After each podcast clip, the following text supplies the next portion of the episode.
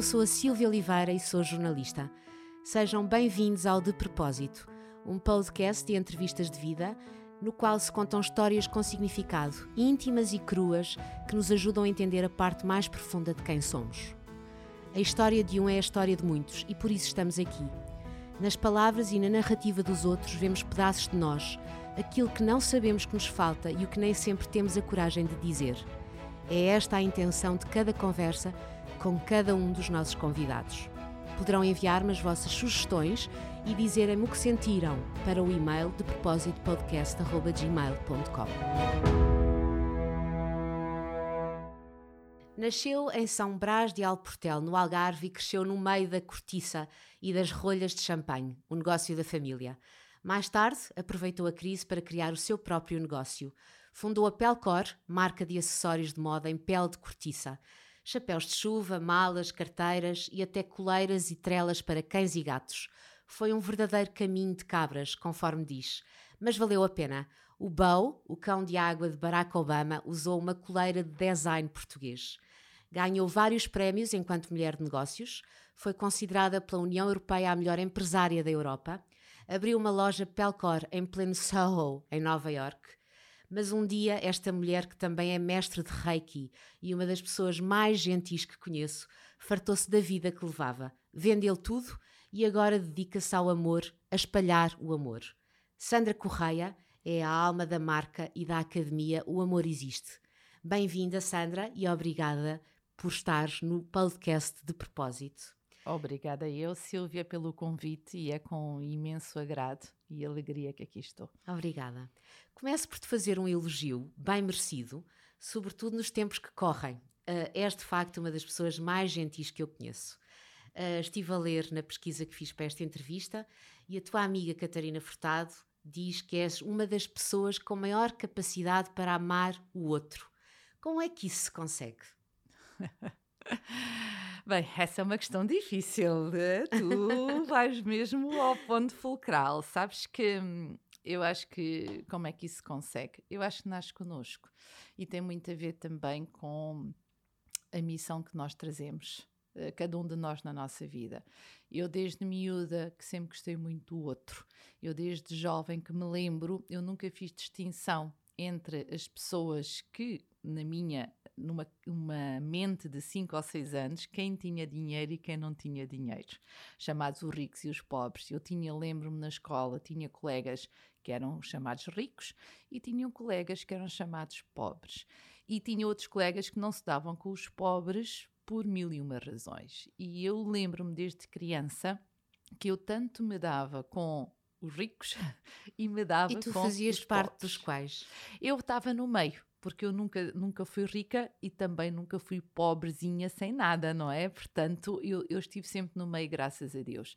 E por isso eu lembro-me de ter sempre com as minhas colegas mais desfavorecidas e, e, e dar-me com elas e com eles. Portanto, para mim, o outro sempre existiu na minha vida. Então, eu acho que o amor pelo outro e o, o, o, amar o outro nasce também conosco e tem muito a ver também com a missão que cada um de nós traz para a nossa vida. Antes de irmos à tua missão, que surgiu bem cedo uh, na tua vida, queria só perguntar-te se achas que o amor nesta nossa sociedade, onde as pessoas vivem cada vez mais isoladas e sozinhas, se o amor está em crise? O amor não está em crise, o amor já esteve em crise. Eu acho que neste momento aquilo que observo e que no fundo também sinto na sociedade e à minha volta é que o amor está a renascer. As pessoas estão a dar cada vez mais importância ao amor e, sobretudo, ao amor próprio. E hoje em dia vamos olhar à nossa volta, olhamos à nossa volta e cada vez mais vimos as pessoas a perguntarem qual é o caminho para eu regressar a mim próprio ao amor. Uh, falaste há pouco da tua missão uh, e que, que eu, eu, sei que surgiu muito cedo na tua vida. Uh, qual é a tua missão nesta vida? Nesta vida, a minha missão surgiu muito cedo, mas eu não sabia que era uma missão. eu só tive essa consciência há cerca de uns 5 ou 6 anos atrás e o que é que era a minha missão e o que é a minha missão aqui. A minha missão aqui é trazer o amor às pessoas, é trazer o amor à sociedade, é trazer o amor ao mundo, é trazer o amor ao universo. E no fundo é também uh, trazer e promover a tranquilidade, o equilíbrio e a harmonia entre as pessoas, não só nos meios pequenos, mas nos meios uh, maiores, ou seja, não só na minha família, mas também no mundo que está à minha volta. Então a minha missão é exatamente essa: é trazer o amor, a tranquilidade e a harmonia à vida das pessoas. E como é que sentiste a manifestação dessa tua missão? Com que idade e de que forma? Olha, um, eu sempre cresci na Igreja Católica, desde miúda que a minha mãe uh, mandava-me, mandava mesmo a mim, era uma ordem, a mim e ao meu irmão, e fez ela muito bem, aos domingos à missa. Eu depois fiz tanto toda a Igreja Católica e, entretanto, a, a minha avó pertencia à, à Igreja Evangélica. E há um dia que eu vou com a minha avó à Igreja Evangélica e eu sempre rezei, desde que me lembro, desde que nasci ou que me lembro ser gente, que eu rezo, que eu falo com Deus, que falo com a Mãe Maria, que falo com o universo. Eu, eu sempre rezei. E ainda hoje não há noite nenhuma, mesmo quando eu faço a minha meditação, que eu não faço a minha oração. Eu faço sempre, eu agradeço sempre o dia. Então, eu fui com a minha avó à igreja evangélica e eles desafiaram-me a ir a um retiro uh, de jovens da igreja evangélica no fim de semana seguinte, ao qual eu recusei. Mas depois, no dia, era um sexta-feira de manhã, eu senti dentro de mim algo me disse: Sandra, tens que ir. E eu disse à minha avó: Eu vou. E fui. Apanhei o autocarro e fui. Esse encontro de jovens foi muito interessante porque nós tínhamos muitas atividades e também tínhamos jovens desde toxicodependentes, com outras situações uh, pessoais bastante difíceis. E lembro-me que nesse retiro nós fizemos rally papers, uh, nós fizemos uma série de atividades, dormíamos todo, todos juntos na, na, mesma casa, portanto era, era muito gira, uma aventura mesmo muito gira. E havia uma noite que era a chamada Noite dos Milagres. E eu perguntava ao pastor, porque a igreja evangélica são os pastores, eu perguntava o que é que é a Noite dos Milagres. E ele dizia-me: já vais ver, vai ser uma noite muito bonita, é uma noite em que todos cantamos, em que estamos em festa, alegria, e chama-se por isso porque realmente é uma noite especial. E essa noite chegou, foi no sábado à noite. Essa noite chegou e era uma sala grande, nós estávamos todos a cantar. E eu conto sempre isto porque eu adorava cantar, mas eu nunca tive voz para cantar. eu não sei cantar. E, e, a mim colocavam-me sempre a tocar ferrinhos e diziam para eu fazer playback porque eu nunca não tenho esse dom. E não tenho. Tudo o que é essa arte criativa eu não tenho. E, mas eu estava tão feliz porque eu ali ninguém me julgava nem criticava e deixavam-me cantar. E para mim era maravilhoso. Então eu cantava, cantava, cantava e a uma certa altura começo então a ouvir na minha mente: Sandra, eu sou o teu Deus, vem para os meus braços. Eu ouvia aquela tinhas? voz, 14 anos. 14. Eu ouvia aquela voz, que voz é esta? Eu cada vez cantava mais e a voz cada vez era mais forte. E não ficaste assustada? Nada. Eu não tenho medo, Silvia. Como não, não, Como não, não ter medo? Medo não me assista. Como é que consegues essa proeza de não ter medo? Não tenho. Claro que, vamos lá ver. Eu não posso ser egoica, não é? Dizer eu não tenho medo. Claro que eu tenho, e conforme nós vamos evoluindo também na nossa consciência e na maneira de estar e como ser humano, claro que eu tenho receios e, e, e naturalmente tenho alguns receios, mas esses receios são tão ínfimos que não me permitem ter medo. Não te paralisam? Não, nada. Eu vou. Eu sou a primeira a ir. Eu faço acontecer e depois, se for o resultado for menos bom ou cometer alguns erros, eu assumo esses erros. Portanto, Voltando então às okay. vozes que Então, eu começo a ouvir aquela voz e olho em frente e nós tínhamos umas cadeiras vermelhas à frente e vejo um homem sentado, uma luz branca e um homem sentado nessa cadeira, meio careca, com um manto branco, braços abertos. Eu vi a imagem dele. E ele a chamar-me, Sandra, eu sou o teu Deus, vem para os meus braços. E eu saí, eu senti um amor tão grande, tão grande, que eu saí de onde eu estava e eu fui-me sentar no colo desse homem e sentei-me. De um homem que só tu vias? Só eu via. E ele abraçou-me. Ele abraçou-me e eu senti um amor tão grande. E ele disse-me: Eu sou o teu Deus e a partir de hoje eu vou-te proteger para sempre. E eu ali fiquei. Até que às tantas sinto alguém a mexer, portanto, a dizer: Sandra, Sandra, o que é que estás aí a fazer? Era o pastor. E eu respondi-lhe: Então, eu estou sentada no colo do meu Deus. E ele disse-me: Não, tu estás sozinha. E eu olho e eu estava sozinha, realmente, mas na minha concepção eu não estava sozinha. Então eu contei-lhe, não, pastor, aconteceu isto, este homem apareceu, eu vi, eu estava. E ele diz: então, foste tu que, que recebeste hoje o Espírito Santo, foste tu que recebeste o milagre.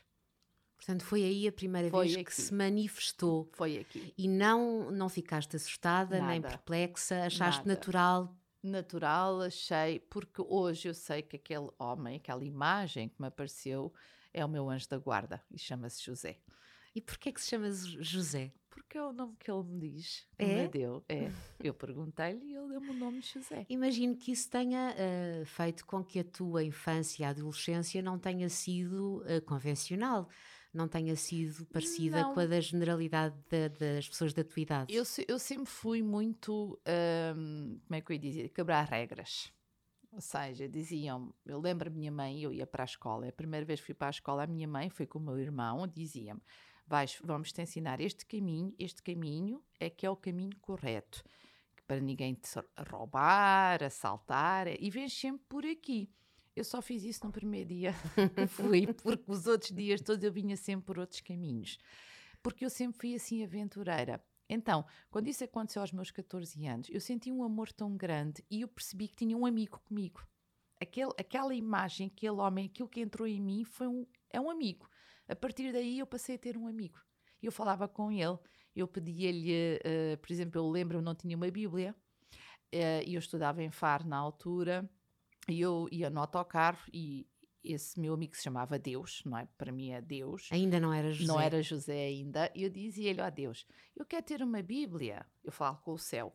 Quero ter uma Bíblia, ajuda-me a ter uma Bíblia. E eu pedi-lhe. E eu lembro-me, no autocarro, eu cheguei a Faro. Faro tens o Hotel Eva, ali onde ficam os autocarros. E eu saio e estão duas senhoras a venderem Bíblias. 500 escudos custou-me a minha Bíblia, que ainda é a que eu hoje tenho. E a Bíblia, então, ou seja, eu a partir daí comecei a perceber que tudo o que eu lhe pedia acontecia. E portanto, no que é que isso te tornou diferente em termos de adolescente? Deu-me uma força enorme. Deu-me uma força enorme. Deu-me uma força, desde miúdo eu sempre quis ser jornalista. Eu e sempre, sempre quis seguir comunicação. E porquê? Era algo que já vinha comigo. Eu penso que tem muito a ver com a minha missão uh, nesta vida, exatamente o espalhar o amor, a harmonia, trazer o amor para a consciência das pessoas a nível profissional. Tem muito a ver eu escolher uma carreira que me permita chegar às pessoas, que me permita comunicar esta missão, esta voz, este meu, meu ser. Então, eu penso eu, olhando para trás, Silvia, acho que deve ter a ver. Eu queria ser jornalista, lá está. Eu achava muito giro, porque os repórteres iam para Madrid, iam para Paris, iam, iam para outras uh, uh, cidades. Eu queria ser uma repórter, mas lá fora.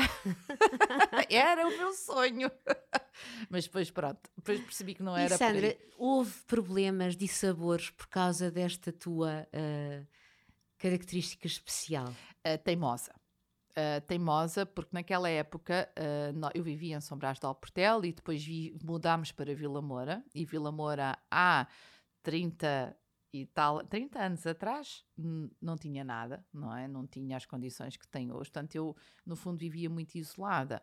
Uh, na minha, nessa fase da adolescência, isolada no sentido físico. E eu acho que isso, esta mudança deu muita força, porque eu dizia à minha mãe: eu vou ser alguém nesta vida.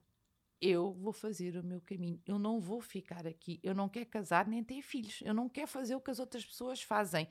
Eu vou seguir o meu caminho. Eu hei de estudar para Lisboa, hei de ir para a universidade e hei de ser alguém na vida. Porque naquela época nós ficávamos, pronto, Sim. muito por ali. E, e é, confirma-se, não és casada nem tens não, filhos. Não. E foi mesmo uma vontade desde, uh, foi um desejo teu desde. E porquê? É de dentro. Eu não te consigo explicar. É uma força que me move. Ainda mesmo é a mesma força que eu tenho hoje e provavelmente é a força que também me levou uh, a abrir caminhos uh, com a Pelcor para os Estados Unidos, para a China, a ir sozinha no avião durante tantos anos, não conhecer ninguém e, e, e no fundo implementar a marca e o negócio. Então, uh, e um bocadinho o lado adventure.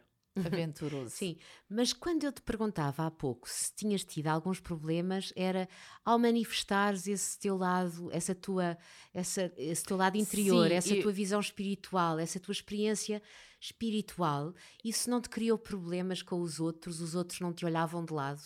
Eu, hum, eu acho que os outros me achavam lunática.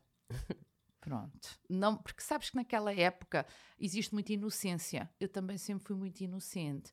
Então, a minha maneira de estar e personalidade sempre também me protegeu por isso. Porque como eu nunca fui uma pessoa com os pés na terra e eu fazia o que me apetecia muito, então as minhas colegas e colegas, e naquela fase, achavam que eu era diferente. Eu, portanto, eles permitiam-me que que eu fosse diferente. E isso não te chateava, não te magoava? Que eu fosse diferente? Não, porque eu acabava por fazer aquilo que eu queria. Portanto, não, não tinha. Claro que assim, com a minha mãe e o meu pai, naturalmente, no meu crescimento, houve processos uh, mais difíceis, porque eles não entendiam a minha maneira de estar, eles não entendiam porque é que eu, no fundo, uh, uh, tinha este lado espiritual e trabalhava com as energias, eles não entendiam porque é que eu era um bocado de cabeça no ar, que eu, lá está o lado lunático, uh, que eu estudava, mas estudava pouco, que eu adorava era sair e andar com os amigos para aqui e para ali, né? eu adorava, no fundo, mas ao mesmo tempo sempre muito uh, consciente e cumprindo uh, as minhas tarefas e o que eu tinha para fazer. Falaste de energias. Quando é que as energias, explica-me o que é isso de, de, das energias se manifestarem na tua vida? Olha, eu lembro-me, uh, depois desta fase, eu depois vim estudar para Lisboa, portanto, no fundo, nesta altura, entre os 14 e os 18 anos, aquilo que eu senti mais foi que eu tinha um amigo comigo e que tudo o que eu lhe pedia, uh, as coisas aconteciam. Mas pedia coisas muito práticas, muito básicas, pronto. Quando vim estudar para Lisboa, também uh, lembro-me ter, só para tu perceberes como é que eu era, uh, eu cheguei à faculdade de, era uma faculdade privada, o ICHEM, e eu cheguei com calças de gangarroto e suspensórios. e a diretora da escola disse-me logo, Sandra, menina Sandra, aqui nesta escola não podemos vir assim. Portanto, repara o meu desprovida de qualquer uh, interesse, convenções, convenções e, e, regras e, e pronto. Regras. Claro que eu depois tive que me adaptar, naturalmente, mas na escola, na universidade, sempre fui muito, uh, muito bem vista, as pessoas adoravam-me e eu sempre me dei bem com toda a gente. E onde eu tive a primeira, a primeira uh, percebi o meu lado energético conscientemente. Foi quando eu tive uma colega que queria suicidar-se, aquelas questões de namoro e traição e etc. E eu vou passar o fim de semana com essa minha colega e ela estava muito em baixo. E nós, era um sábado à noite, nós até saímos e ela queria mesmo, eu vou terminar com a minha vida, aquelas coisas de 18, 19 anos. Sim. E eu peguei nela, e eram umas quatro da manhã, sentei-a, assim, na berma de uma porta, e comecei a falar com ela. Falava, falava, falava, mas no fundo não era eu a falar, ou melhor, era eu, só que eu já estava a canalizar, a receber informação, aquilo que ela devia ouvir. E falei, falei, falei, disse-lhe N coisas e ela foi acalmando, acalmando. Às tantas disse-me: Olha, já podemos ir para casa, já estou melhor. Ok. E eu, tudo bem. E fomos no dia seguinte, antes de eu vir para Lisboa, fomos à missa. E o padre, quando faz o sermão, na parte do sermão, da homilia, ela olha para mim a chorar e diz-me: Como é que o padre sabe aquilo que tu me disseste ontem à, ontem à noite? E eu disse: Olha, eu não sei mas ele está a dizer é para validar aquilo que eu te disse. Então, a partir daí, eu percebi que eu tinha algo de diferente, uh, algo que me distinguia, e percebi que eu começava a ser um canal de algo. E, e colocaste isso em prática mais vezes? Não, eu deixei estes acontecimentos, eles foram acontecendo e eu fui tendo a consciência deles. Uh, depois, uh, mais tarde, houve um amigo meu que teve um grande acidente e que ficou em coma. Uh, aliás, fui eu e a minha mãe que o socorremos uh, no hospital em Faro e depois, uh, dois dias depois, ele ficou em coma e eu, na minha cama, preocupada com ele, comecei: como é que eu posso ajudar?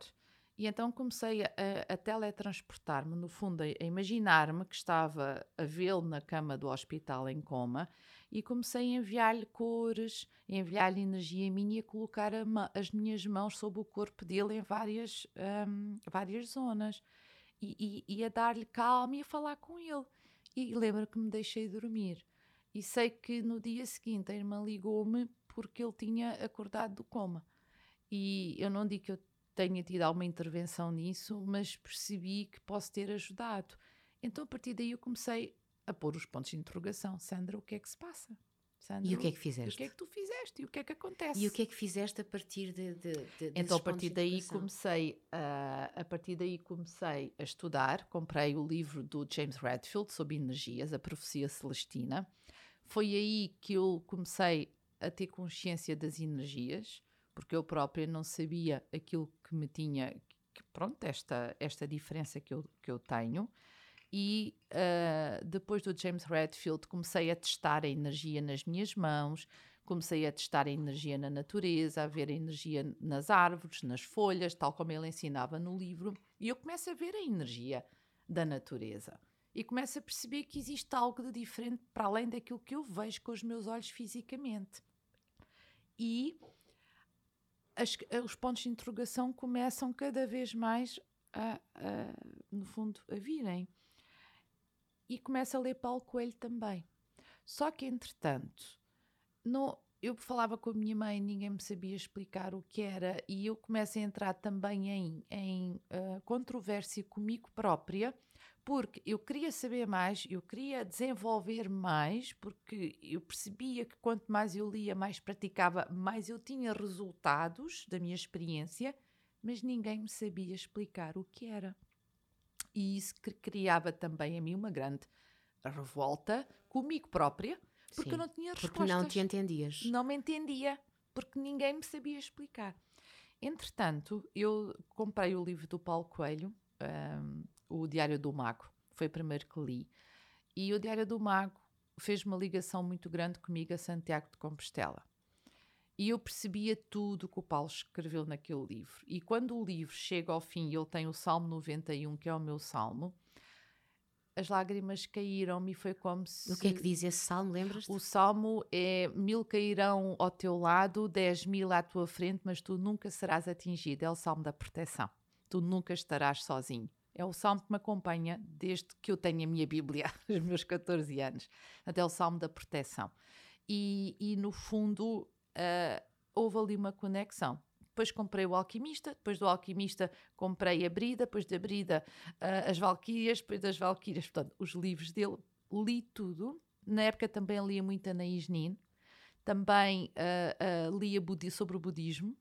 Portanto, ou seja, eu comecei em diferentes áreas, não é? Paulo Coelho, Anaïs Nin com outro tipo de, de escrita, uh, o budismo, o sinónimo dos, dos, símbolos. Eu tenho esse livro, O Significado dos Símbolos, que é um, é um livro enorme, mas tens os símbolos todos que existem na humanidade.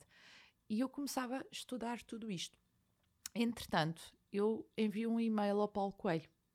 Na época, o Paulo Coelho ainda não era tão, tão conhecido Sim. quanto hoje. E ele responde. E, e os dois começamos a conversar por e-mail. Até que ele diz: Olha, Sandra, eu vou a Lisboa. Eu gostava muito, acho que foi quando ele lançou o Monte 5, eu gostava muito de te conhecer. E assim foi.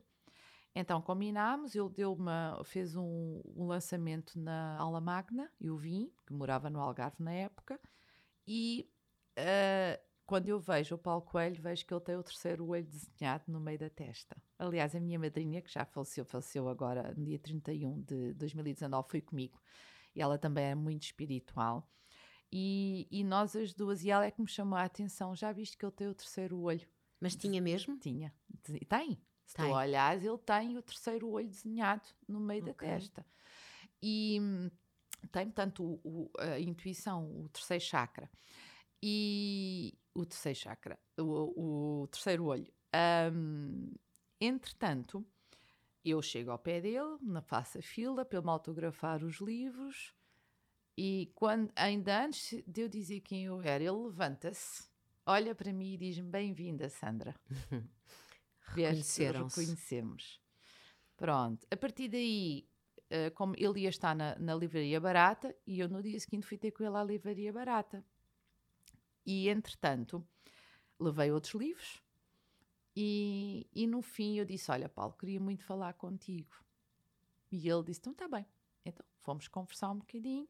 E eu contei-lhe o que me aconteceu aos 14 anos. Disse: Olha, eu aconteceu-me isto, mas eu não sei o que é isto. Desde então já me aconteceu isto e isto, e eu não sei o que é que eu tenho. Que diferença é isto? O, o que, se tem algum nome, é o quê? Porque ele era a pessoa que eu confiava, porque eu andava à procura Sim. das respostas. Sim. E ele, uh, depois de eu ter partilhado com ele, ele olha para mim e diz-me assim: Posso pedir-te um favor? E eu pensei: Então, mas eu, eu é que venho pedir um conselho e o Paulo a pedir um favor. E eu disse: Sim. E ele: Reza para mim todas as noites, pede para Deus me orientar, porque tu tens o canal direto. E eu disse: Ok, mas o que é isto? Aquela, sabes, aquela. É que tu procuravas respostas. respostas. E esta resposta serviu-te? É, e ele não, ele respondeu-me: Tu tens é o dom da cura. E eu: Ah, ok, é o dom da cura. Ficaste como? E agora o que é que eu faço com isto? Vais descobrir. Porque ele próprio também não sabia, mas eu já tinha um nome: o dom da cura. Dom, que é assim, os dons são os karmas positivos, não é? Aquilo que nós repetimos ao longo das nossas Sim. vidas e trazemos hoje para aqui. Então, na época, chama-se dom. Pronto. E lembro-me que lhe tinha oferecido um ramo de rosas vermelhas e ele pega no ramo e dá-me. E eu disse, mas ó Paulo, o ramo eh, ofereceram-te a ti, não é para mim. E ele disse, não Sandra, aquilo que tu partilhaste hoje é tão válido e tão valioso que eu é que te agradeço a tua partilha, para mim é uma honra. E ele ofereceu-me o ramo e eu Sim. trouxe, e trouxe a Sandra, mas, mas eu sei que eh, é- es- este episódio ainda não chegou para te convencer nem para resolver os teus conflitos interiores. Tu às tantas zangas-te com, eh, Mais tarde, com pronto. este teu lado espiritual. Eu, a partir daqui, ti- foi a primeira vez que eu tinha uma resposta, não é? Pronto. Depois, eu continuei, tanto a minha vida a ler mais, mas eu não tinha respostas. Eu desenvolvia cada vez mais e eu percebia cada vez mais, eu via a energia nas pessoas, que eu, eu, eu via as pessoas e recebia informação das pessoas em mim e tudo isto me começou a fazer mais confusão. Como é que eu tenho o dom da cura e porque é que eu tenho esta, eh, eh, no fundo, esta intuição de eu estar com as pessoas e eu receber informação sobre as pessoas, não é? Claro, porque a alma delas também me permitia isso. Ah, eu é que não sabia disso. E então houve uma altura que eu, eu aí fiquei muito confusa e decidi: não, eu vou fechar o meu lado espiritual. Eu vou fechar E isto. como é que se faz? É desligar só? Ah, é falares contigo e dizer eu vou fechar, não quer saber.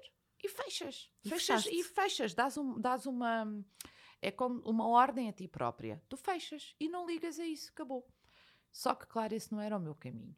Não era o meu propósito aqui. É aqui que vem a parte em que Então aqui- nasce uma grande empresária. E aqui nasce a grande empresária, ou seja, toda essa energia. ganhou prémios tudo. e que teve um sucesso enorme. Foi tudo des- destacado para a Pelcor. Conta-me como é que surgiu a ideia da Pelcor. Não, a ideia. Para, para, para quem nos está a ouvir, a Pelcor é uma marca de acessórios ah, feitos em pele de cortiça. Ah, eu sei que, que a tua família sempre teve um negócio de cortiça, de rolhas de champanhe, mas ah, como é que surgiu a ideia da Pelcor? Olha, a Pelcor surgiu porque nós eh, estávamos numa época de crise no setor das rolhas de champanhe e, e tínhamos matéria-prima mais em casa. Foi no ano 2000. E o que é que nós iríamos fazer com essa matéria-prima? E eu disse ao meu pai porque é que nós não criamos algo de diferente. E assim surgiu o primeiro guarda-chuva em pele de cortiça. Como é que te veio a ideia do guarda-chuva? Foi porque eu já tinha ouvido falar em Espanha que, que alguém de um dos nossos clientes, eles já estavam a produzir guarda-chuvas e ele tinha mostrado uma vez um guarda-chuva em pele de cortiça muito antigo. Porquê? Porque a primeira empresa, a Armstrong americana, que trabalhou pele de cortiça, ela estava implementada em Espanha. Então, esta tradição já existia em Espanha e alguém já tinha feito um guarda um chapéu de chuva em pele de cortiça naquela época. E eu lembrei-me disto e disse ao meu pai: "Ó pai, porque é que nós não fazemos um guarda-chuva em pele de cortiça?" Portanto, há uma origem, não é? E, e- e vimos o que é que, que é que isto dá. Pronto, e assim foi. E estivemos eh, na altura numa feira de, mulher, de mulheres, eh, ai, de empreendedorismo feminino Uhum. em, no sul de Espanha. E levámos a nova cortiça, a nossa empresa da família, e o guarda-chuva para expor no stand. O guarda-chuva teve tanto sucesso, tanto sucesso, que foi que eu pergunto, comecei a perguntar, mas porquê é que nunca ninguém pegou na pele de cortiça e criou acessórios de moda. Porque a pele de cortiça é aquilo que sobra. Uh, que não, não, não, não, não, não, Isso é o desperdício. Ah, ok. Uh, a pele de cortiça pode ser feita de desperdício, mas a pele de cortiça de qualidade, e onde tu vês as grandes marcas hoje de acessórios de moda em pele de cortiça, ela é feita da melhor qualidade de cortiça. Uh, okay. O extra e a primeira, ou a primeira e segunda que é a mesma que nós utilizamos nas rolhas de champanhe de qualidade. Pronto, tu tiras mesmo, fazes mesmo uma escolha da cortiça de qualidade, porquê? Que é para, para te dar qualidade à peça. E depois dessa, dessa experiência nessa feira de empreendedorismo, uh, o que é que pensaste? Vou Não, criar vou uma criar empresa? Uma, vou criar uma marca, uma marca, porque a empresa já existia, vou criar uma marca e disse ao meu pai, que marca é que nós vamos criar? Pele, pele, pele cortiça, pele cortiça, pele, pele cor. E assim nasceu a pele cor. A primeira coisa que eu fiz foi registar a marca. Aliás, a primeira coisa que eu também fiz com o Amor Existe foi registar a marca. uh, é sempre o primeiro passo. E pronto, e assim nasceu a Pelcor. Depois criámos toda uma linha de acessórios de moda. Uh, falei com amigos meus que fotografámos tudo, criámos o catálogo e lançámos a Pelcor. E assim que e é feito o lançamento, coisa... foi incrível. Foi uma loucura mesmo. Foi por isso toda a minha energia focou para aquela matéria-prima. E daí e para a Pelcor. E por isso é que a Pelcor, assim que é lançada, assim, pronto, teve logo o sucesso. Foi lançada em que ano? 2003. 2003. E quando falas de sucesso, uh, dá-me uma ideia, uma dimensão em termos de volume de negócios, vendas, olha, países presentes? Olha, o que eu te posso dizer é que aí uh, lançámos a marca em maio, uh, saímos logo em quase toda a, todos os mídias e imprensa. Em junho já estávamos na FIA, na Feira Internacional do Artesanato, e vendemos bastante nessa feira. E lembro-me que, portanto, isto foi junho de 2013 e em janeiro de 2004 eu já estava a acompanhar o Presidente da República na época, Dr. Jorge Sampaio, e a esposa, numa viagem oficial de Estado à Noruega, já através da ICEP, já com a fazer os primeiros contactos internacionais. E foi aí que a Pelcor começou a sua interna internacionalização. Portanto, e internacionalização apenas em termos de vendas, não de presença física? Não, não, só de vendas, portanto foi aí que começou. Depois. Uh, Venderam para quantos países? Olha, eu de cor não sei, mas é assim, vendemos Noruega ao, long, ao longo dos anos, todos os anos. Uh, uh, sim. sim. vendemos pronto, para a Europa, a Alemanha, a Bélgica, a, a Noruega, a Suécia, mais os países nórdicos e não Espanha uh, ou França ou Itália. Mais difícil, porquê? Porque tão, são mais mediterrâneos e também não, não dão tanta importância à cortiça. E como é que surgiu a ideia do cão do Barack Obama? Como é que tu fizeste chegar uma coleira? Então, e acho que eh, chegaste também a outras uh, celebridades, outras então, grandes estrelas. Eu tive o convite do governo português, foi 2010, porque era o encontro mundial da NATO em Lisboa e o, o primeiro-ministro na época convidou-me para eu criar algo para o Obama.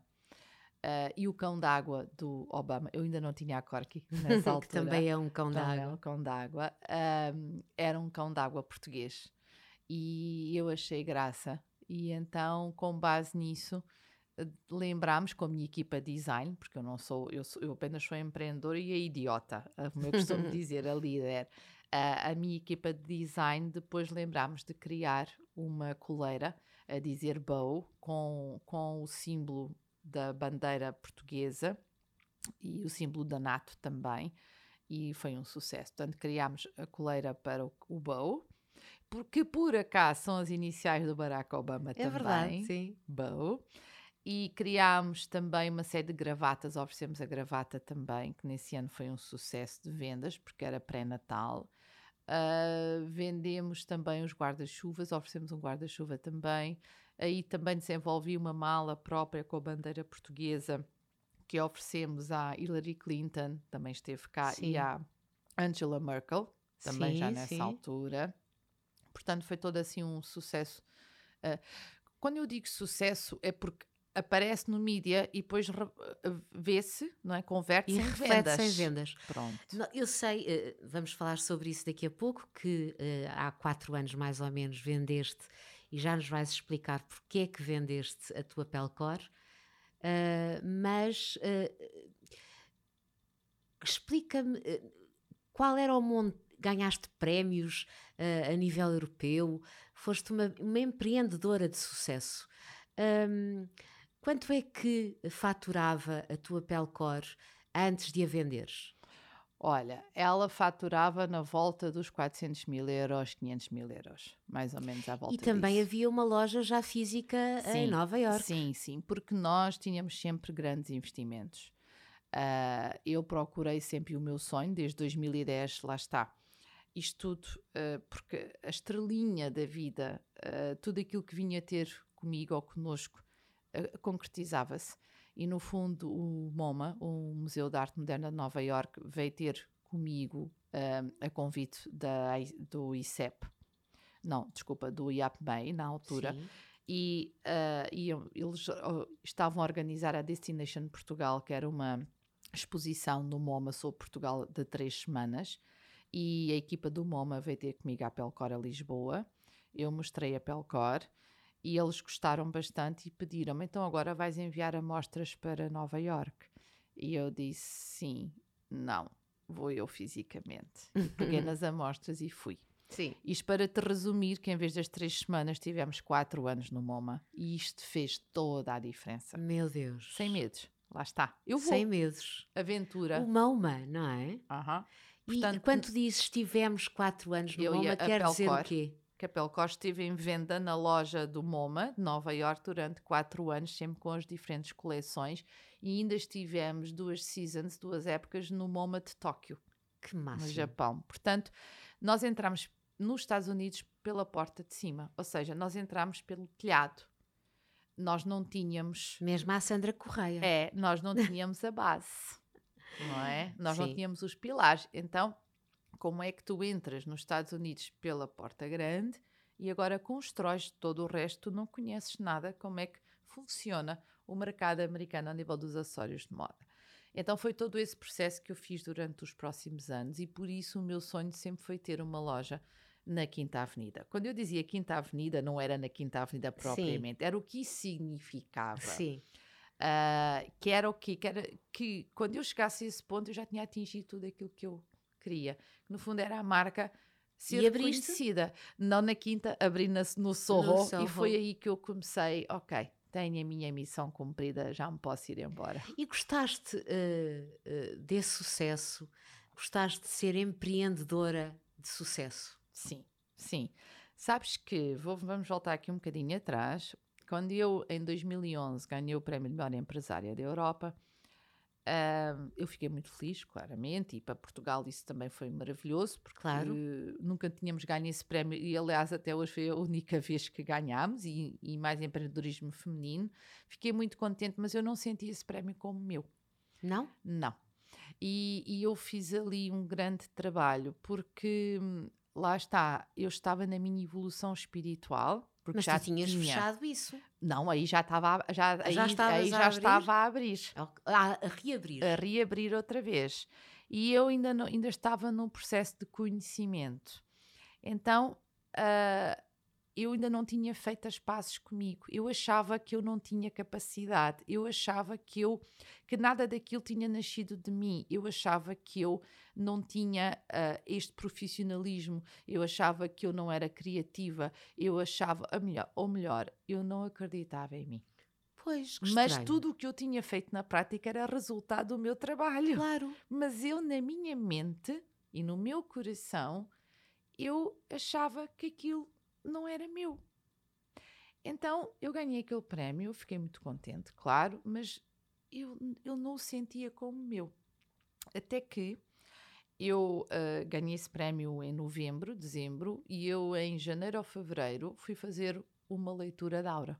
Sim. Eu não conhecia essa terapia, indicaram uma terapia e eu fui fazer. Além disso, a pessoa que me fez a leitura da aura ainda hoje é a minha terapeuta, ou seja, é ela é a única pessoa que eu autorizo que me faça a leitura da aura. Sim. É ela que é a mesma pessoa. Explica-me o que é isso da leitura da aura. A leitura da aura é uma terapia que tu eh, tens um, um portanto, um, um, leitor, não é? Uh, estão duas pessoas sentadas em duas cadeiras frente a frente e o, o leitor fecha os olhos e através do seu terceiro olho vai aceder à tua aura, no fundo ao teu espírito, e vai ler a tua aura, vai falar dos teus bloqueios, vai, vai também explicar como é que tu estás, faz tudo isto de olhos fechados.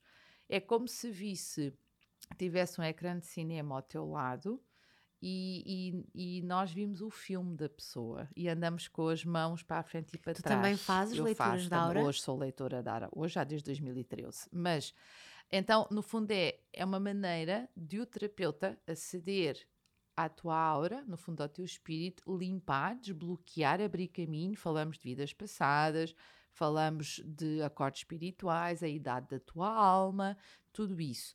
E equilibramos o teu corpo com o teu espírito e também, para além de tudo isso, desbloqueamos e limpamos. No e fundo, somos a tua voz, no fundo, nós somos um canal tudo aquilo que eu já sabia antes é o que eu faço hoje. Eu cá por ser um canal. Conta-nos então esse episódio. Pronto, e então. Foste ela, fazer uma uh, leitura da aura. Fui e a Paula fez uma leitura da aura e eu percebi. Aí nós vimos tudo através de uma rosa, que é a rosa da Mãe Maria. Uh, portanto, a rosinha, que, é o, que no fundo personifica o teu espírito. E ela dizia-me: Tu tens duas rosinhas. Tens uma que és tu e tens outra rosa que é aquela que tu mostras cá para fora para os outros, que é aquela expectativa que os outros têm de ti. Tu, para os outros, tu não mostras quem tu és. Tu, é uma capa que tu usas. Porque tu tens essas. Fazemos tanto isso, todos nós, não é? é? E quando ela me diz isto, aquilo ficou aqui dentro. Ela disse: tens que fazer trabalho contigo, tens que juntar, tu és merecedora de tudo isso. Então ela, no fundo, descascou a minha cebola como eu costumo dizer. Quando é que passaste a sentir-te merecedora daquilo que tinhas feito na a seguir. Logo. Logo a seguir à leitura Sim, da aura? Sim, eu fiz a leitura da aura, tive ali um tempo, fiz as meditações comigo, porque a leitura tem esse, a, a leitura trabalha três meses em ti, portanto, a seguir à leitura tens três meses em que toda a energia está, no fundo, a mudar e, e, e no fundo, a renovar e a limpar também, e a, a, a no fundo, a, a, trazer mais consciência a quem tu és, tu, o teu ADN, a tua gênese, e eu pouco tempo depois, dois, três meses, eu disse: Não, este prémio, prémio, é, é meu.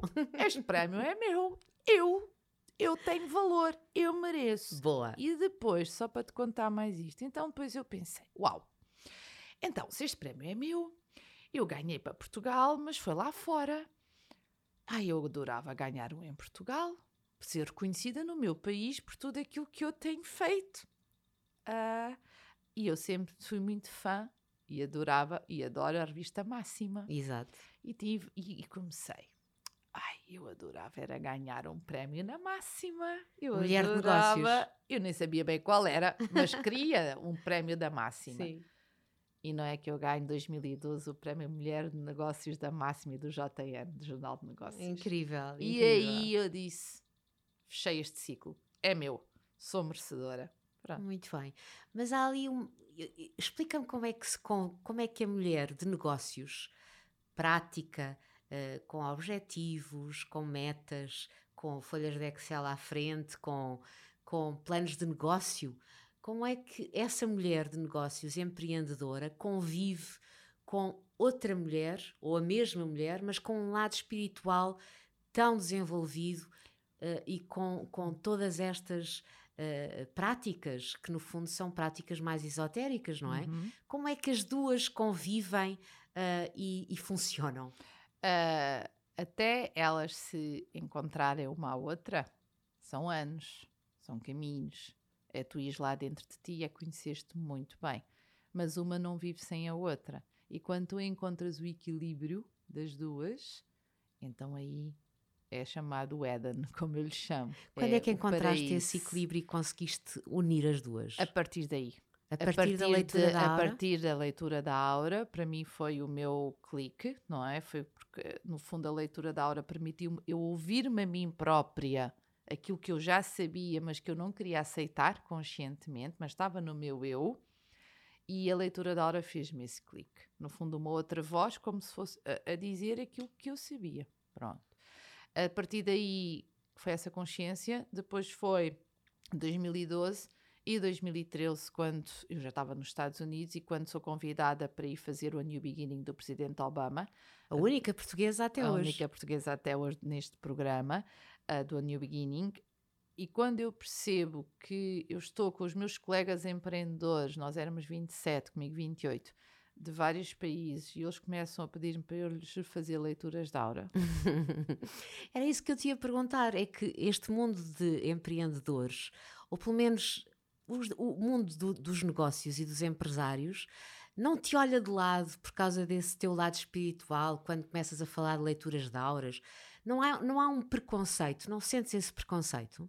É assim, eu também não falo leituras de auras assim em todos os meios, não é? Pronto, repara que naquele, naquele momento nós estávamos tipo um Big Brother uh, americano, sim, não sim. é? Porque todos se nos conhecemos fora das nossas, nossas casas, nosso meio ambiente.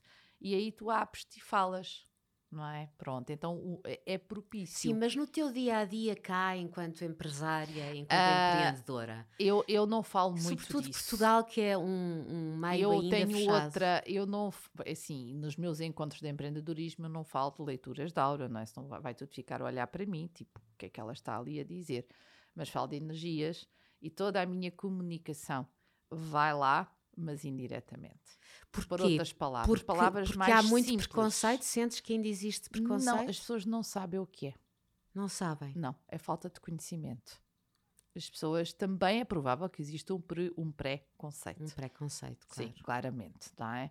Ah, se bem que hoje já temos muito, já se fala muito de espiritualidade e todas estas práticas e terapias, porque afinal, Silvia, todos somos espirituais.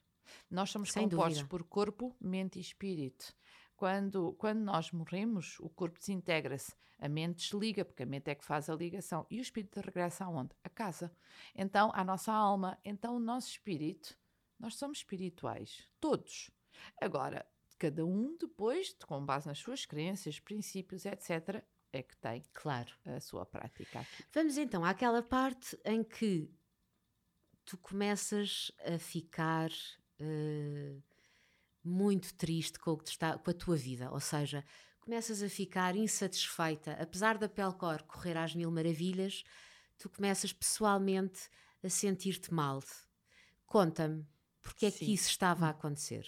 Então, uh, eu fiz, como te disse, esta leitura da Aura, uh, 2011, portanto, início de 2012, 2012, 2013 eu faço o curso de leitura da Aura, cinco meses, resolvi ser leitora da Aura e a seguir vou para os Estados Unidos. E tudo isto eu crio eu própria a ter uma vida completamente louca, não é? Porque eu viajava muito, eu expandia pelo cor pelos Estados Unidos, desde a Califórnia, a Boston, a Miami a Nova York, depois vinha para Lisboa, mais tarde abrimos em Xangai, na China, então a minha vida era ao domingo apanhar o avião de Xangai para Lisboa, Lisboa dormia, comia um frango assado, matava saudades, trocava a mala, porque tinha sempre no carro uma segunda mala com outra muda de roupa para Nova York em outra temperatura e abalava para Nova York na segunda-feira. Ou seja, não tinhas vida. Eu não tinha vida. E isto, ao fim de vários anos, as pessoas podem dizer: Ah, isso é tão fixe. Não é. Não é. Não tu é não fixe. tens casa. Tu vives nos aviões, tu vives nos hotéis, tu fazes bons negócios ou, ou, ou maus negócios, que, que claro que faz parte da vida e tu falhas também, estás sozinha. Num quarto de um hotel, numa cidade Uh, o que é que sentiste? Olha, aquilo que me ajudou muito e que me ajudou muito também a evitar o meu burnout é exatamente. Não, não chegaste ao burnout? Não cheguei ao burnout e vou-te explicar porque aí como é que eu dou a volta a isto. Algo falha, algo não se concretiza. Eu medito todos os dias. Eu todos os dias faço o meu alinhamento, o meu reiki e todos os dias faço os meus mantras e trabalho a minha mente nesse sentido. Então, se as coisas correm menos bem, eu digo, ok, este dia hoje terminou. Amanhã outro dia. Amanhã pode abrir outra janela e outra porta. Quando eu medito, eu estou a renovar a minha energia através da inspiração e da expiração. E ao renovar a minha energia, o meu cérebro oxigena mais. E eu, no dia seguinte, quando acordo, estou renovada, com novos sonhos, novas forças. É tudo intrínseco, é tudo físico também. E se tu tiveres conhecimento do teu corpo. Mas isso poderia fazer-te aguentar por todo o sempre. Essa não, vida... porque já não era. Isto era como eu me sentia. Só que eu já tinha chegado onde eu queria chegar, que era ter a loja no Sorro. E já tinha feito muito. E eu queria ter uma vida. Eu sabia que a minha vida não era este caminho da Pelcor. Eu sabia que a Pelcor, no fundo, acabou por ser um trampolim para eu chegar às pessoas, para as pessoas me conhecerem. Então, a partir daí, eu comecei. Qual é aquele momento em que decides eu vou vender? Foi no, no ano. Um, ora, eu vendi em 2016, portanto, isto foi uh, dois anos antes. Eu vendi no ano 6 na minha numerologia, portanto, eu comecei a sentir isto no ano 4 na minha numerologia. Uh, o ano 4 é um ano em que nós temos a energia de romper com aquilo que nós já não queremos mais. E aí eu comecei a sentir dentro de mim, a paixão desapareceu. Eu já estou a fazer isto por favor, por obrigação. E o amor desapareceu? E o amor desapareceu. E quando, e quando o, amor o amor, desaparece, desaparece, acabou. Eu deixei de ter amor pela Pelcor. Pois é. então, é. estive dois anos a fazer o trabalho de desapego, porque tive que o fazer. Eu aí aprendi mesmo a desapegar-me. E com dor? Uh, não com dor, porque eu queria era despachar-me daquilo. eu sou gêmeos, não te esqueças. Para mim já era um dado adquirido. Portanto, eu, claro que não foi fácil, claro que todo o processo de venda não foi fácil, mas eu consegui. E, e o dia em que o fiz, senti-me livre. Que bom. Pronto. E sentiste livre para fazeres o que estás a fazer hoje. Sim, e foi condição sine qua non quando eu saí da Pelcor. Fizeste dinheiro? Vamos, vamos é assim, responder a uma pergunta mundana. Se eu fiz dinheiro, eu não fiz dinheiro. Não ficaste rica? Não fiquei rica e nem é isso que me interessa. Eu não fiz dinheiro porque, assim, quando és o promotor e quando és o empreendedor e o, o, o idiota ou a idiota e és tu, no fundo, vendes ao teu sócio, normalmente é sempre o investidor que entra, é o investidor que sai. Nunca és, nunca é aquele em que o investidor vai apostar. Eu fiz ao contrário. Ok? Então, eu não fiz dinheiro. Mas saí de cabeça erguida e de missão, sentimento de missão cumprida. E partiste para outra. E parti para outra. Logo a seguir? Uh, estive um ano, uh, eu chamo-lhe um ano sabático em casa. Em que fizeste o quê? Fiz, criei um projeto para o Wilton, o Detox Me, em que aí já comecei, então... Wilton, o hotel? O hotel, em Vila Moura. Aí comecei já a juntar a parte, no fundo, holística, Isso. a leitura de auras, meditações, criei esse programa também com, com alimentação para o Wilton e também eu adoro criar negócios e, e oferecer os tu negócios. Tu és uma empreendedora. Sou. Pronto, portanto, a partir daí foi que eu comecei a fazer. Comecei a pôr em prática uh, os reikis também, uh, uh, as leituras da aura. Depois regressei à empresa da minha família, onde também estive na área depois da inovação também. E há um dia, passaram dois anos, e há um dia que eu recebo instruções de que tens que vir para Lisboa. Recebes instruções do universo. Do universo. Tens que vir para Lisboa. E eu não queria vir para Lisboa, eu queria ir para os Estados Unidos. E quero. Esse e é ainda meu... queres? Quero. E vou. E vais. Não sei quando. Mas espera, mas antes conta-me, tens que ir para Lisboa. Tenho que ir para Lisboa. Mas para te explicar, eu na altura queria ir para os Estados Unidos porque era realmente, e, e sei que um dia irei, e eu pensei que em 2020 eu já, lá, já estaria lá, na Califórnia, que é para onde eu quero ir. Mas entretanto, recebi instruções do universo que me dizem: não, Sandra, tens que ir para Lisboa. Eu perguntei, mas o que é que eu vou fazer para Lisboa? Tens que ir. Ok, eu entretanto nessa altura fui a Israel, Jerusalém, para conhecer o catolicismo e onde Jesus uh, andou e o judaísmo, para perceber as religiões. Tinha estado na China, já conhecia também toda, toda a área uh, oriental, tanto o budismo, uh, a Kuan Yin, que é a minha deusa da compaixão, etc. Toda essa área. E a seguir fui para a Índia uh, para conhecer o hinduísmo e, no fundo, perceber que eu, Sandra, não tenho religião nenhuma.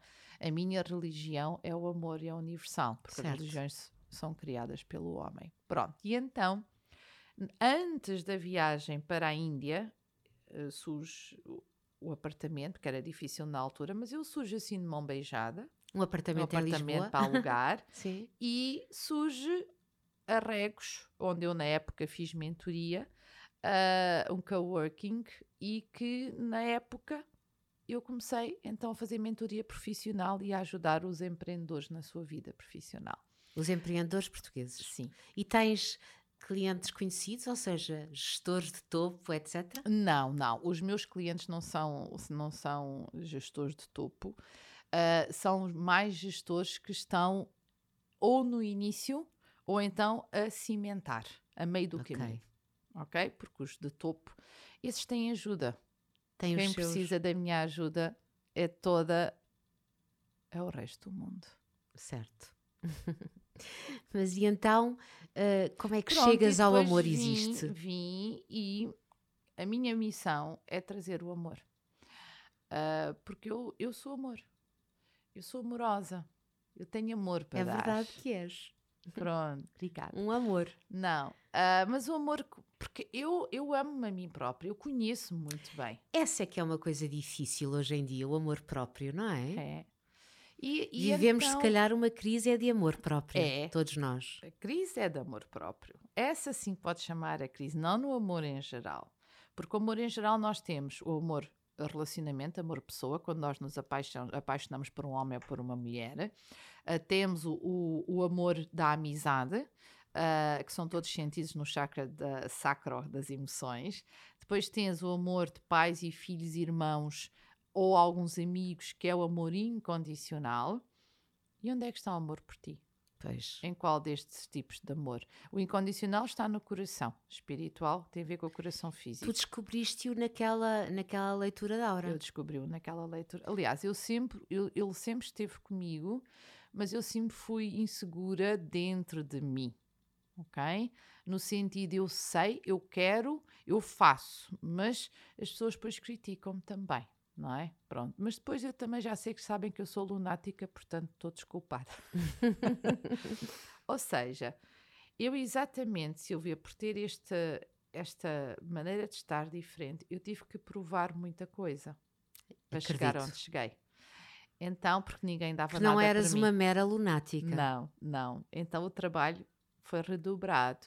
De modo que quando eu achava que aquele prémio não era meu, acho que foi um bocadinho o, o o reflexo da, da, da, desconfiança das pessoas que incutiram em mim, que eu própria criei essa desconfiança em mim. Mas eu tive que lutar muito. Mas eu tive que fazer esta, este entendimento, estas pazes comigo para perceber que eu era merecedora dele. Então, a partir daí, eu comecei, desde que me iniciei no Reiki, há 14 anos atrás, a descobrir o amor em mim. E crias o amor e existe. E crio o amor existe. E porquê? Porque eu percebo que nos negócios não existe amor. Próprio próprio e amor entre as pessoas. E amor entre, entre as pessoas. Não existe. não existe amor. As pessoas dizem, ah, eu, eu, eu amo-te, mas não é sincero muitas das vezes. Porquê? Porque nós, nós dizemos eu amo-te, mas tu já estás a ver os defeitos da outra pessoa. No fundo, tu estás a espelhar-te a ti próprio. Os outros são o teu espelho. E como tu não consegues a, a, aceitar os teus defeitos, e as coisas menos boas que tu tens, então tu projetas nos outros uh, os teus defeitos e achas que os outros é que têm esses defeitos e não tu. Explica-nos porque que o amor faz falta nas empresas, nas relações entre as pessoas, nos líderes, nos empreendedores. Que tipo de Porque amor é que falas e porquê é que faz amor, falta? O amor próprio assenta em três linhas três princípios meus, que eu, na minha opinião, é o não julgamento, o aceitar e o estar sempre certo. Se tu, nas empresas e na tua própria vida, tu trabalhas estes princípios, o não julgar. Nas empresas, nós, quando há algum colega ou algum colaborador ou algo corre menos bem ou mal ou há uma falha, tu já estás, alguém já está a acusar alguém ou a apontar o dedo, já estás a julgar. Sem dúvida. E isso cria uma energia negativa entre as pessoas e energia no ambiente e o negócio não evolui. Se tu, as coisas correm menos bem, se tu não aceitares que sim, que está certo, que é isso, se tu não aceitares isso, vais criar mais energia negativa. Se tu no fundo, achares, ok, uh, isto não era para acontecer agora, porque é que isto me está a acontecer agora? Então, se tu trabalhares ao contrário, ok, está certo, está sempre certo, é, seja o que for, tu aceitas, a energia flui, os negócios fluem, as pessoas dão-se melhor umas com as outras porque tu aprendeste a não julgar e não apontar o dedo. Isso tu, e no fundo é isso que tu ensinas. É o não julgamento. Então, no fundo, isso tem muito a ver com a nossa maneira de estar, tem muito a ver com o nosso entendimento. Uh, porque nós fomos ensinados a julgar. Nós fomos. Fomos, nós crescemos. Crescemos. E nenhum negócio, em qualquer área de negócio, no fundo, uh, pode funcionar se tu não acreditares em ti. E o não julgamento, o aceitar e o estar sempre certo é a base do amor, em qualquer relação. E portanto, mesmo contigo própria, que criaste, é a principal. criaste o amor existe para isso mesmo. Criei o amor existe para espalhar para isso, para trazer este entendimento, para que as pessoas na sua vida profissional e nas empresas possam, no fundo, co-criar e ter resultados muito mais positivos porque uh, e ter esta, esta maneira de, de, pensar que é ok, este negócio ou, ou, esta estratégia não correu bem, mas há, podemos fazer outra, há outra alternativa, bora lá, mas também terem a consciência que, ok, se este caminho no meu negócio, na minha estratégia, se este mercado não está a responder internacional ao meu produto, então provavelmente não é este o caminho correto. Aceitar. Aceitar, mudar a agulha e ir para outro caminho. A sensação que eu tenho, diz-me se estarei errada, é que nas empresas portuguesas uh, não é isto que se faz. Não... Já começamos a fazer. Já? Já. Através, sobretudo, do mindfulness. E através dos workshops da motivação, da estimulação, se bem que trabalham áreas uh, uh, não nestes princípios. Ou seja, nós crescemos, quando nós quando nascemos, nós sabemos zero conscientemente Inconscientemente sabemos muito que é a nossa sabedoria de alma, mas conscientemente é zero. A família educa as crenças e princípios da sua família. Uh, a sociedade educa-nos com regras, princípios. A escola, a educação, a escola, a universidade, somos educados de acordo. Então nós somos formatados. Pois somos. E nas empresas, quando tu vais para o mercado de trabalho, tu já és um autómato. Sem dúvida. Então, por isso é que não, as coisas não correm bem, tu não, não és feliz. Uh, uh, e depois nas empresas temos outro aspecto que é, que se usa muito no mundo quase todo, tirando algumas exceções, que é a entidade patronal geralmente ganha bons ordenados e os restantes colaboradores, se ganharem o ordenado mínimo é uma sorte. Pois, o dinheiro também é, faz o dinheiro parte. O dinheiro continua também... a ser um grande divisor de, uh, da sociedade. E esse também é um aspecto que tu focas na, no mentoring que fazes Sim, com os empreendedores. Eu costumo dizer, e é verdade, e que é as pessoas, uma das condições que me colocam logo para o seu negócio ter sucesso é: ah, eu não tenho dinheiro, onde é que eu vou buscar dinheiro? E eu costumo dizer sempre: o dinheiro é o que menos interessa aqui. Porque se for uma boa ideia, um bom negócio, uma boa estratégia, o dinheiro vai aparecer. Ele aparece sempre, claro, porque há os business angels, há os investidores, há as capitais de risco, há o smart money, ele existe. Agora, a ideia tem que ser boa, o negócio tem que estar bem estruturado. Se assim for, o dinheiro aparece. Se não aparecer, é porque o negócio não é para evoluir e é mudar a agulha. E é aceitar. Sentido prático e aceitar. Claro. Mas também uh, referes isso de não haver tanta desigualdade entre a gestão de topo e os trabalhadores como um dos aspectos uh, essenciais para o sucesso de um negócio? Sim. E Sim. eles, como é que reagem?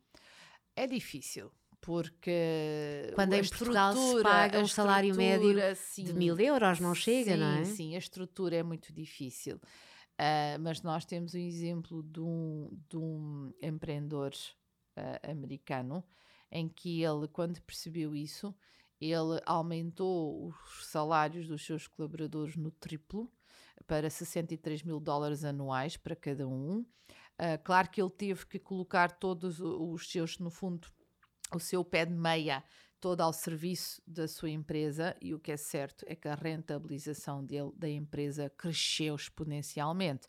Porquê? Porque se uma pessoa ganha uh, uh, um salário pequenino e tem que andar a contar tostões para pagar a renda da casa. Não há amor que aguente. Não há amor que aguente, não é? Então, se tu próprio receberes, estás, estiveres mais liberta, tu rendes mais no teu trabalho. Sem e dúvida. os resultados profissionais são muito maiores. A empresa dele são feitos com amor, são não feitos é? com amor, cresceu três vezes, quatro vezes mais. Incrível. E lançaste agora há, há pouquíssimo tempo a, a, tua academia que também se chama Academia O, o amor, amor existe. existe. O que é que pretendes que essa academia seja? Olha, eu quero o meu, eu pretendo, esta academia é uma orientação que eu também tenho do universo para o futuro, não sei como é que será o futuro, mas é ter, no fundo, novas gerações assentes nos seus talentos, onde não existe o julgamento, onde o aceitar é a prioridade e o estar sempre certo também. Ou seja, nesta academia o que eu pretendo é nós todos aprendermos uns com os outros através da partilha através das experiências de cada um. Nós não vamos ter livros para nos ensinar, não vamos ter Googles para nos ensinar, é a nossa experiência de vida que nos vai ensinar a cada um. São pequenos grupos em que cada pessoa, em cada sessão, partilha algo, algum problema que tem, uma situação menos boa, uma dificuldade que tem, ou bloqueio na sua vida profissional, no seu trabalho, na sua profissão, no seu negócio ou na sua vida pessoal e depois todos em conjunto escolhemos qual é o tema das pessoas todas que fizeram a sua partilha, qual é aquilo que vamos, que nós queremos trabalhar mais. Depois essa pessoa explica mais em detalhe qual é a sua situação, o que é, o que é que deu origem a essa situação, o que é que a preocupa. E depois cada um de nós vai pegar na sua própria vida e dizer: Olha, eu na minha vida, eu tive uma experiência semelhante, mas eu reagi assim. Olha, eu na minha vida tive, não foi bem semelhante, mas eu, a minha solução foi algo parecido e eu encontrei esta solução. Então, partilha. Então, partilha. A pessoa que tem o problema vai aprender, vai ter soluções através da partilha dos outros. E ninguém vai ter opinião a dizer está certo ou está Porque não há julgamento na tua academia. Uh, Sandra, muito obrigada. Eu vou fazer-te uma pergunta de fecho uh, que vou fazer a todos os convidados. Imagina que eu te convido para jantar em minha casa e que sobravam três lugares à mesa. Quem é que convidarias? Olha, convidava a minha mãe, convidava a Catarina Furtado e convidava a Pink. Ui, eu sei que tu és muito fã da Pink. Conhece-la pessoalmente? Uh, não diretamente, só como fã nos concertos. Não. Um e, dia, e porquê estas três pessoas? Porque, porque as amas, simplesmente, ou por outro motivo? Porque as amo incondicionalmente, porque a minha mãe é. Toda a minha sabedoria vem da minha mãe. Uh, também, e todo o seu entendimento, e o facto dela me aceitar como eu sou, a, a Catarina Furtado, porque é uma irmã minha e porque pautamos as duas uh, pelas mesmas linhas de visão para a humanidade e cada uma na sua área e no seu caminho juntas somos mais fortes e aprendo muito com ela também e porque a Catarina concretiza, faz acontecer, põe em prática e temos resultados. E por último a Pink, que é o meu alter ego. Sandra Correia, foi um prazer. Muito obrigada por esta partilha de amor. Obrigada, eu. Obrigada por teres aceitado o convite para o De Propósito. E muito obrigada a todos os que nos ouviram. Queria apenas relembrar o e-mail para qualquer dúvida, qualquer sugestão, de propósito podcast.gmail.com. Até breve e obrigada. E muitas felicidades. Obrigada.